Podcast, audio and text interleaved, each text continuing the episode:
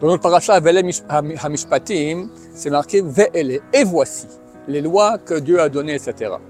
Pourquoi ça marqué et Comme dit Rachid, pour nous dire que ces lois ont été données comme le, les dix commandements au Mont Sinaï.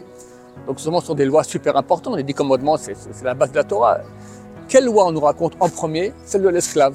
Un voleur qui s'est fait attraper, il n'a pas d'argent pour rembourser, alors on l'envoie en esclavage. C'est ça qu'on nous raconte comme mitzvah. D'abord, qui veut l'esclavage? C'est terrible. En fait, regardez comment Dieu nous fait un enseignement de bonté. L'esclave, c'est marqué Vetov marque, il doit être bien avec toi. Ça veut dire qu'on doit lui donner tout ce qu'il y a de meilleur dans la maison. Il y a une bonne bouteille de vin, c'est pour lui. Il n'y a pas de lit, il y a un seul lit dans la maison, c'est pour lui.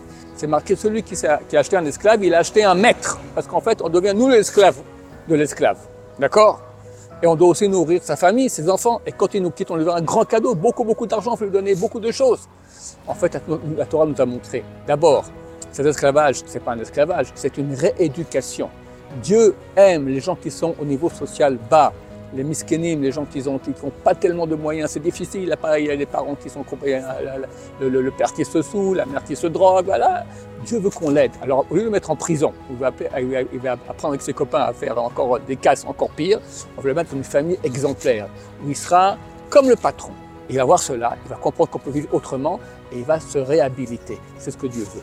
Qu'on soit bon avec les gens qui sont de niveau bas.